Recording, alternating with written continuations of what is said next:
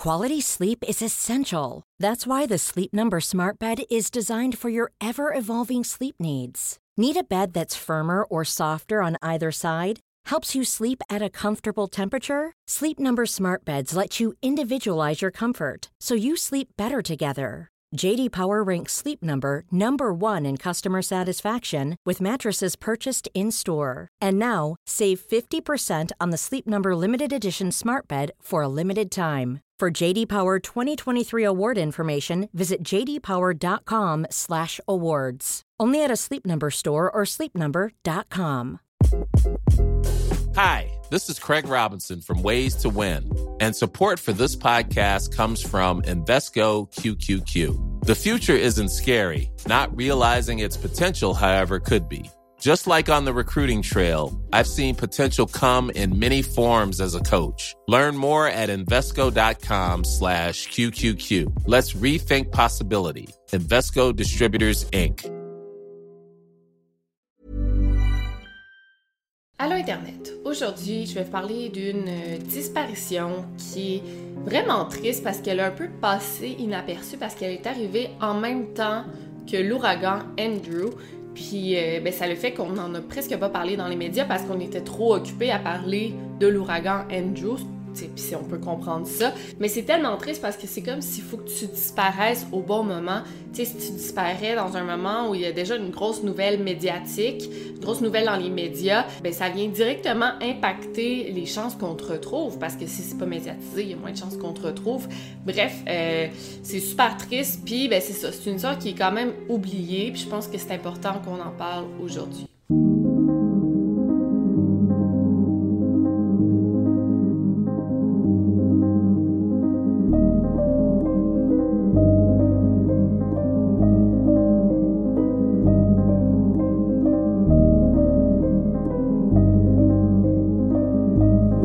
Podcast Over and Out. Donc l'affaire d'aujourd'hui date quand même de 1992, donc ça fait déjà un moment, ça fait 31 ans parce que je suis née en 92. Et c'est triste parce que ben, justement ça fait si longtemps, puis elle est encore irrésolue et même je dirais oubliée. Euh, fait que ça n'a pas d'importance, je pense qu'on peut vraiment en parler, euh, même si ça fait déjà un petit bout. Euh, ça a pris place dans la ville de Tupelo, je sais pas sûr que je, prononce bien, mais Tupelo, dans l'état du Mississippi, à la fin du mois d'août 1992. Et, c'est exactement à ce moment-là que euh, a eu lieu l'ouragan Andrew. Get into a position where they can uh, uh, be safe, not be moving about for the next couple hours because we're about 15 minutes away from supposedly the worst part uh, of the storm. So we're asking everybody to kind of get a safe spot and hang loose. Euh, la ville de Tupelo, on l'a décrit comme étant euh, une petite ville très sécuritaire. Là. Les gens euh, laissaient leurs portes de maison déverrouillées, euh, leurs portes de voiture déverrouillées, puis il n'y a pas vraiment de crime à cet endroit-là. Mais bon, avant de s'embarquer dans le, les faits, je veux quand même vous parler de Lee Ochi, qui est ben, la disparue. Elle est née dans la ville de Honolulu, Honolulu euh, à Hawaï. C'est un beau bébé, le blond aux yeux bleus. Euh, au moment des faits, elle n'a que 13 ans. Donc les parents de Lee sont Donald Ochi et Vicky Felton et tous les deux travaillent pour euh, l'armée américaine. C'est d'ailleurs là qu'ils se sont euh, rencontrés au travail. Euh, ils se sont rencontrés en Californie et se sont mariés en 1977, donc seulement un an, là, quelques mois après leur rencontre. En 1981, ceci dit, ils se sont divorcés alors que Lee avait seulement deux ans et c'est leur seul enfant qu'ils ont eu ensemble. Suite à leur divorce, Donald a été muté en Allemagne et c'est là qu'il vit là, désormais. Euh, il voit sa fille quand même une fois de temps en temps, même que quand Lee avait genre 7-8 ans, elle est allée vivre quelques mois chez son père. Fait qu'il rend visite à sa fille, elle lui rend visite, ils sont encore en contact, sont en bons termes, là. On s'entend que c'est une, une, enfant. Au moment des faits, là, Lee et sa mère vivent à Tupelo, au Mississippi, et Donald, son père, venait tout juste de servir la guerre en Irak, et là, il vivait en Virginie. Depuis le divorce avec Donald, euh, Vicky s'était remariée avec un homme du nom de Barney Yarborough. Elle est restée quand même un bon bout de temps avec lui, mais tout juste avant la disparition de Lee, il venait, venait juste de se séparer et lui s'était pris un appartement seul, mais il faisait quand même partie de leur vie pendant un bon bout de temps. On décrit Lee comme étant une petite fille super brillante, très gentille, très sweet. Elle adore les câlins, euh, les chiens, les chevaux et la pizza. Et elle aime beaucoup, beaucoup ses parents. Donc voilà ce qu'on sait pour le moment, la situation familiale, qui est Lee. Et là, on va passer à la journée de la disparition.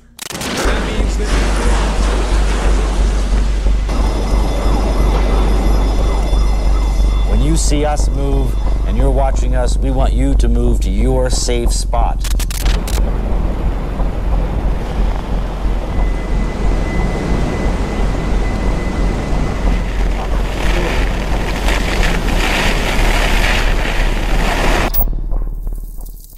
Donc l'affaire prend place exactement le 27 août 1992. C'est la fin des vacances, puis l'école n'est pas encore recommencée, donc Vicky doit aller au travail et Lee doit rester seule à la maison. Bon, à 13 ans, je pense que c'est assez raisonnable de laisser son enfant seul à la maison. Elle peut garder, même qu'à 13 ans, on peut faire du babysitting. Fait que je vois pas de problème avec ça. Mais c'était l'une des premières fois que, effectivement, Lee restait seule à la maison. Ce matin-là, Lee et Vicky, sa maman, se sont réveillées toutes les deux à 6h45.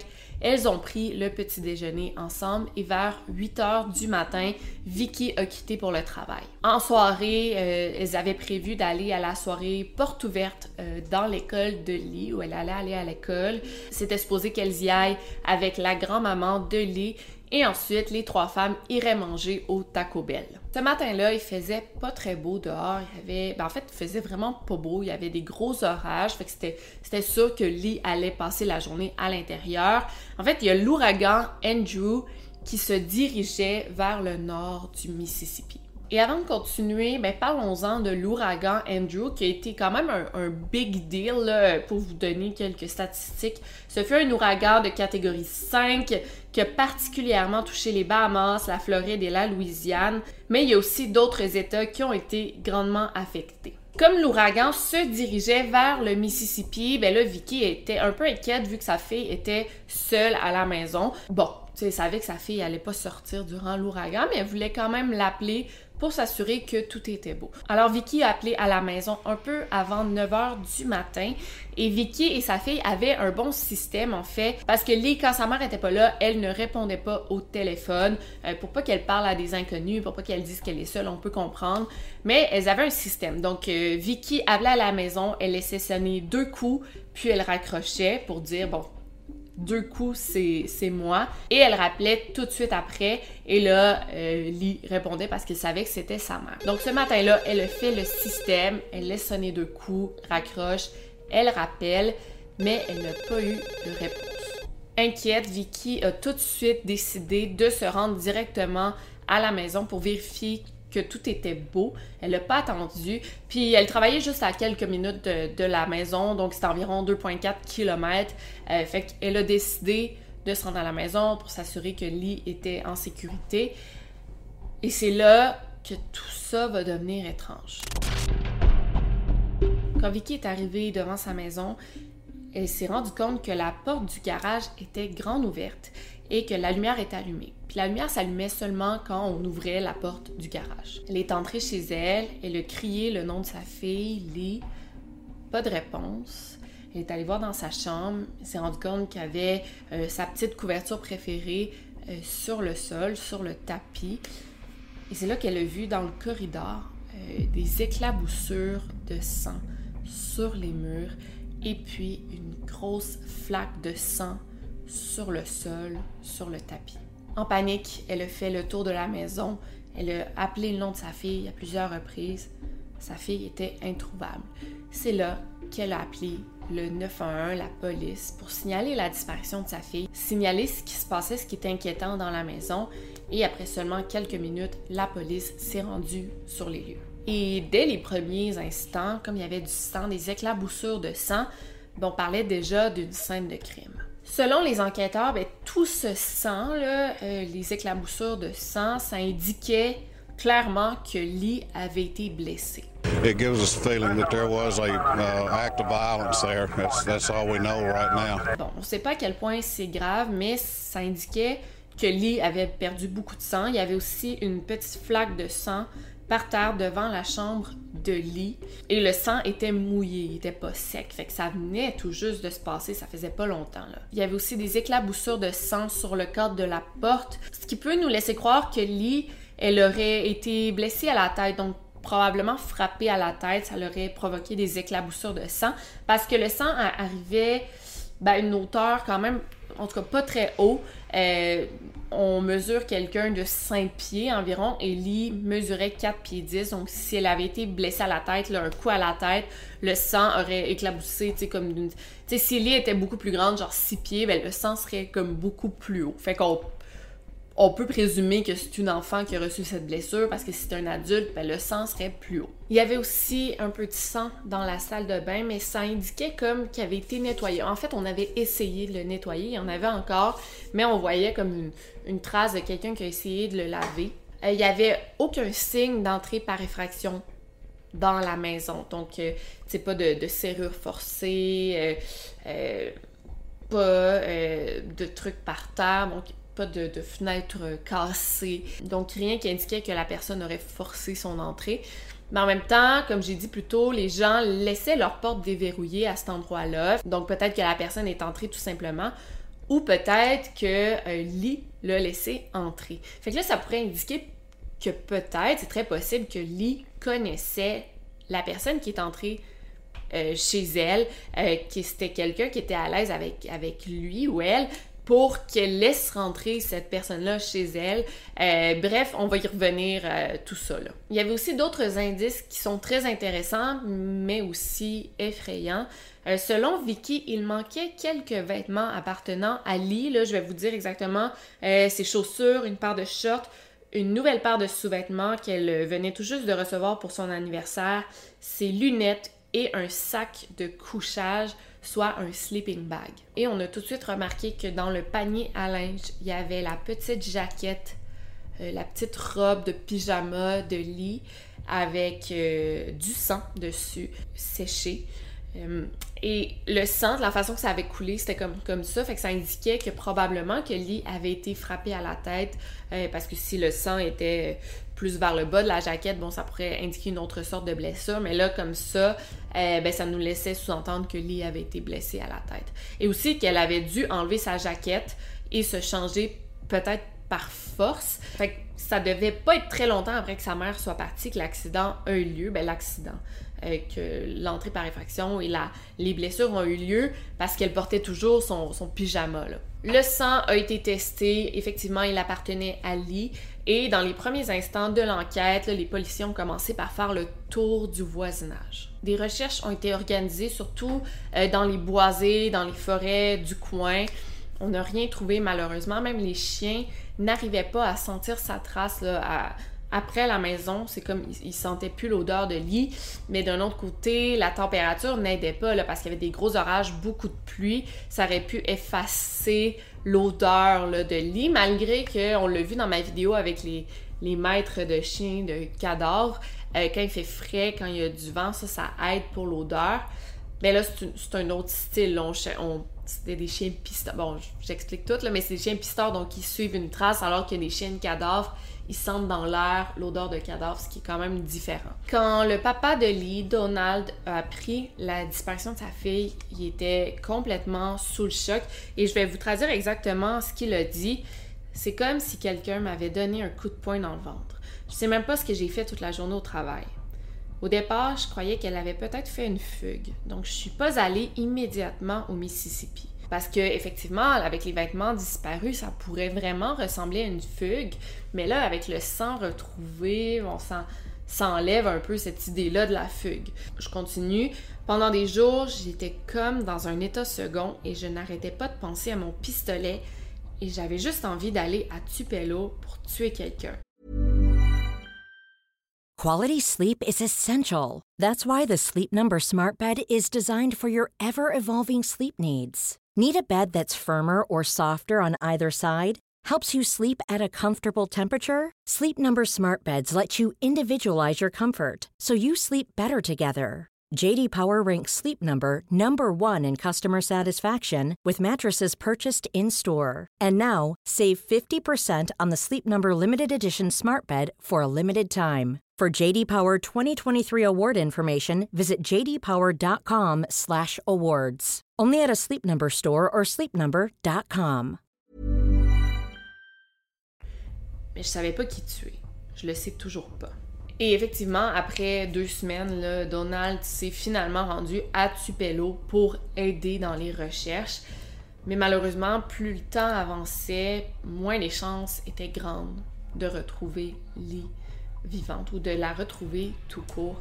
Puis je me suis dit, mon Dieu, deux semaines là, que ta fille est disparue, euh, c'est quand même long, là, avant de te rendre sur les lieux. Mais en même temps, on, on peut pas juger. Peut-être qu'il pouvait pas sortir du travail, peut-être, on sait pas. Euh, peut-être qu'il y avait d'autres trucs à s'occuper. Bref, je pense vraiment pas qu'il soit coupable, puis on va pas supposer ça parce que ça me surprendrait, il était même pas dans la ville. Donc là, huit jours après la disparition de Lee, il y a un étudiant du Community College du coin, du collège communautaire du coin, qui a appelé la police pour donner une piste. En fait, lui, il est pas mal sûr d'avoir vu Lee dans un gros pick-up au service au volant du McDonald's. Fait ça a vraiment donné un espoir aux parents, qui notre fille est peut-être encore en vie, il y a peut-être des chances qu'on la retrouve. Mais malheureusement, la jeune fille en question a été retrouvée, celle du McDonald's, et c'était Lee. Et là, une semaine après les événements, euh, il y a quelque chose qui va arriver, qui va rien changer malheureusement, mais qui, qui va euh, encore plus inquiéter sur qu'est-ce qui est arrivé à Lee. L'ancien beau-père de Lee, Barney Yarborough, il a reçu un colis chez lui, un petit paquet adressé à son nom. Et à l'intérieur, il y avait les lunettes de Lee. Quelle horreur! Fait que là, ça veut dire qu'elle a été kidnappée, c'est sûr, que le kidnappeur envoie euh, des effets personnels lui appartenant pour quoi? Hanter les parents pour leur dire c'est moi qui ai votre fille même s'il n'y a pas de nom. Mais surtout quelle horreur parce que des lunettes c'est un objet auquel Lee était dépendante elle avait besoin de ses lunettes pour voir et là elle ne les avait visiblement plus. Malheureusement même avec ce gros indice quand même ça ne menait à rien et ça n'a pas aidé l'enquête c'est juste venu hanter ses parents, puis ça donnait aucune piste sur le kidnappeur parce que là, on est pas mal sûr qu'il s'agit d'un kidnapping. Après l'envoi des lunettes de Lee, ce qui est une bonne nouvelle, c'est que le FBI s'est impliqué dans l'enquête. On a analysé le petit timbre collé sur l'enveloppe euh, pour voir s'il n'y avait pas un ADN du tueur parce que probablement que licher, lécher le timbre euh, avant de le coller. Bon, à l'époque, là, maintenant, c'est des timbres collants. Bref, malheureusement, ça n'a rien donné parce que euh, c'était plutôt de l'eau qui avait été utilisée pour coller le timbre et non de la salive. Et à ce stade-ci, les enquêteurs croyaient que les lunettes qui ont été envoyées, les lunettes de Lee, c'était plutôt une distraction là, pour distraire, pour se moquer des enquêteurs, plutôt qu'un réel indice il n'y avait pas de lettre de rançon, il n'y avait rien, il n'y avait aucun indice, fait que ça a servi à rien, malheureusement. Là, on vient de parler de Barney, on va en parler là, tout de suite. Euh, Barney Yarborough, est-ce qu'il aurait pu s'en prendre à Lee? Mais ben, apparemment, selon les proches, selon les amis de Lee, il était pas super gentil avec Lee. Il était même plutôt abusif là, envers la fillette. Est-ce qu'il aurait pu s'en prendre à elle? Surtout qu'il venait tout juste de se séparer de Vicky, fait que ça lui aurait donné comme un motif s'en prendre à sa fille pour se venger, euh, surtout que dans le passé, il n'avait pas été très gentil avec la fillette. Des copines de, d'école, des camarades de classe de Lee, ont affirmé d'ailleurs aux enquêteurs que c'était arrivé à quelques reprises que Lee se présentait à l'école couverte de bleu. Et quand on lui demandait qu'est-ce qui s'était passé, elle disait que c'était à cause de ses sessions d'équitation. Il y a une autre amie de Lee qui se rappelle d'un incident qui est arrivé à l'école, qui, est vraiment triste, honnêtement. Là. Si on considère qu'elle vivait l'enfer à la maison, on ne sait pas. Mais admettons que c'est vrai. Lee mangeait des petits fruits, des baies dans la cour d'école. Et son amie, je sais pas, elle a dit attention, tes baies, tes fruits peuvent être empoisonnés, je sais pas trop. Et là, Lee aurait répondu c'est pas grave, je m'en fous de mourir. Et son ami l'a regardé comme hein, Qu'est-ce qu'il était en train de dire? Et Lee est parti à rire, elle dit C'est une blague. Bon, ça peut être une blague de mauvais goût d'une enfant de 13 ans, ça se peut. mais ça se peut aussi que ça soit vrai, puis ça rend toute cette affaire-là encore plus triste. Donc Barney a été interrogé par la police et la journée de la disparition de Lee, il y avait un alibi qui est euh, apparemment plutôt solide et il a même passé le test de polygraphie et l'a réussi. Euh, fait qu'il mentait visiblement pas. C'est possible aussi que ça soit pas lui qui s'en soit pris à elle. Vous savez, dans les histoires de disparition, de meurtre, c'est souvent les proches qui sont responsables. Il faut pas regarder midi à 4 heures, faut interroger les proches, donc les parents, les frères et sœurs, les oncles, les tantes, les beaux-parents, les amis, les conjoints, les conjoints pour commencer. Mais là, dans le cas d'une fillette de 13 ans, c'est sûr qu'il faut regarder les parents. Bon, le père, il est à l'extérieur de la ville, à l'extérieur même de l'État, fait que c'est sûr que c'était pas lui, il était au travail. Qu'en est-il de la mère? De Vicky? Est-ce qu'elle aurait pu s'en prendre à sa fille? Apparemment que durant les recherches, durant l'enquête, à plusieurs reprises, le père s'est fait dire de regarder la mère de Lee, donc de, de vérifier si c'était pas elle qui s'en serait pris à sa fille. Et après les quelques commentaires qu'il a reçus, parce que là ça se répétait, il s'est mis effectivement à douter de son ex-femme. Est-ce qu'elle aurait pu s'en prendre à lui? Et selon lui, qu'est-ce qu'il a dit? C'est que oui, il croit que son ex-femme serait capable de tuer sa fille et de mentir. Other side of the family, meaning um, Lee's mother and, and stepfather, are they going to join you all in any of these searches? Have you heard? Not that I'm aware of. If they did it, if they do, it's going to be a surprise to me. Apparemment que Vicky aurait passé le test de polygraphie, le, le détecteur du mensonge, à trois reprises et les trois fois, elle a échoué. Donc deux fois avec la police locale et une fois avec le FBI. Et à trois reprises, elle a échoué. Mais Vicky, elle dit qu'elle n'a aucune idée pourquoi elle a échoué parce qu'elle est innocente et qu'elle disait la vérité. Et là, je trouve ça quand même triste parce que, bon, sais, si on considère que c'est pas elle, premièrement, pourquoi elle se serait soumise au test du polygraphe à trois reprises si elle était coupable, et puis si elle savait qu'elle allait échouer, honnêtement, je pense pas qu'elle aurait fait ça. Mais aussi, dans un test de même, là, quand t'es es en situation de stress extrême, soit la disparition de ta fille, c'est très possible que les résultats soient, soient un peu altérés. La police l'a jamais éliminé totalement comme suspect et même l'enquêteur principal du dossier a dit qu'il ne peut pas affirmer à 100% que ce n'est pas elle qui s'en serait pris à sa fille. The family and friends greatly appreciate everything, everybody that's come out here to help us search. It's been amazing what the community has done to pull together for Lee. Quand on a interrogé la mère, elle, elle a dit qu'on devrait vérifier euh, un gars de la région qui s'appelle Oscar Mike Kearns. Puis elle, elle a des doutes sur cet homme-là. Donc Mike, c'est un gars du coin. euh, il est très très impliqué euh, à l'église là, même qu'il donne des cours de, Bible. Bible study le- les dimanches, il donne des cours aux enfants et il aurait même dit à Lee qu'il adorait les chevaux et lui aurait proposé d'aller faire de l'équitation ensemble. Et là, écoutez ça, euh, pour euh, si ça c'est pas convaincant, écoutez le reste. Un an après la disparition de Lee, donc on est en ca- 1993, Mike il a kidnappé une fillette de 15 ans. Il l'a amenée jusqu'à Memphis où il l'a violée puis il l'a à l'école par la suite. Et comment il a réussi à la kidnapper? Il est arrivé chez elle le matin ou euh, sur le bord de la route, il lui a dit Viens, embarque avec moi, je vais t'amener à l'école. Et c'est là que tout ça s'est déroulé. Effectivement, l'adolescente avait connu Mike à l'église. Est-ce que c'est ça qui est arrivé à Lee?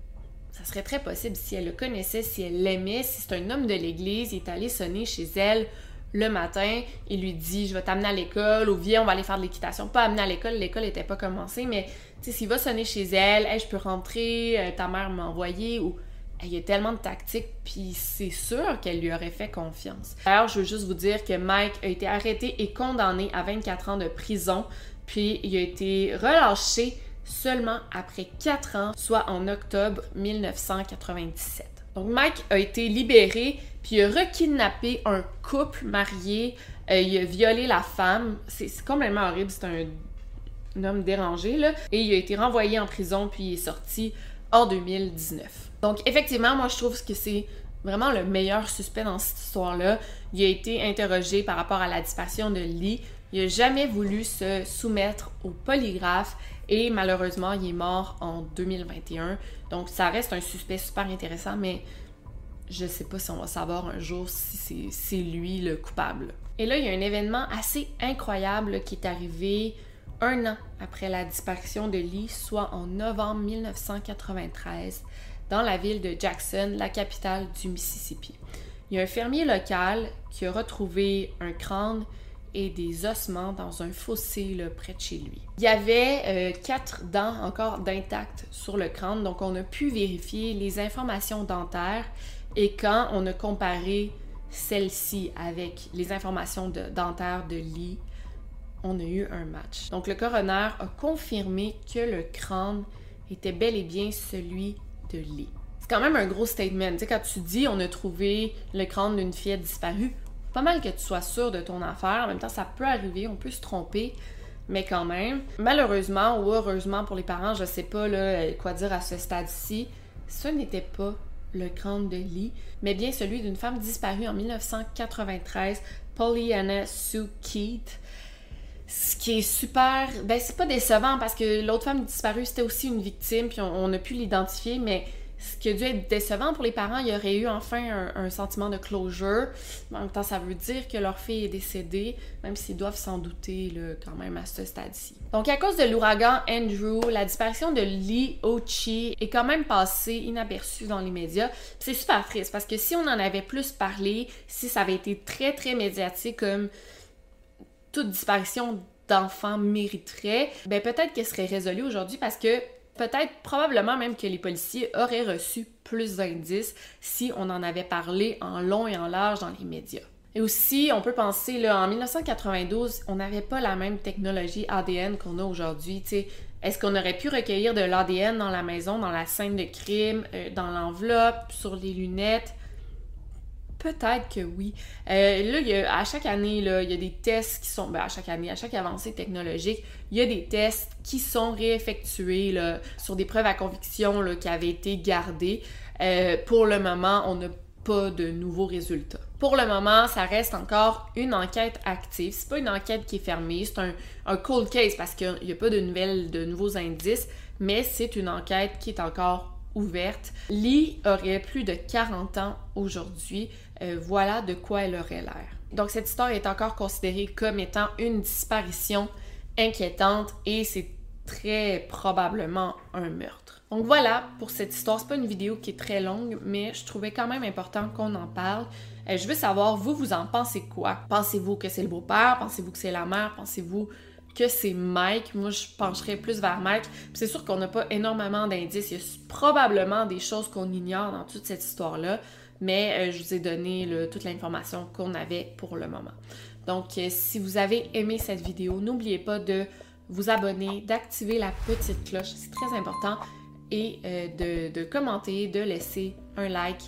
Et on se voit la semaine prochaine pour une nouvelle vidéo. N'oubliez surtout pas de garder l'œil ouvert. Over and out.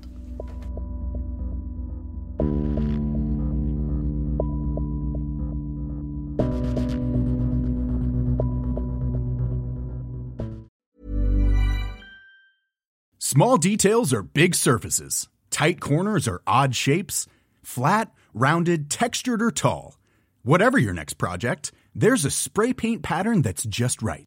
Because Rust new Custom Spray 5 in 1 gives you control with five different spray patterns. So you can tackle nooks, crannies, edges, and curves without worrying about drips, runs, uneven coverage, or anything else. Custom Spray 5 in 1 only from Rust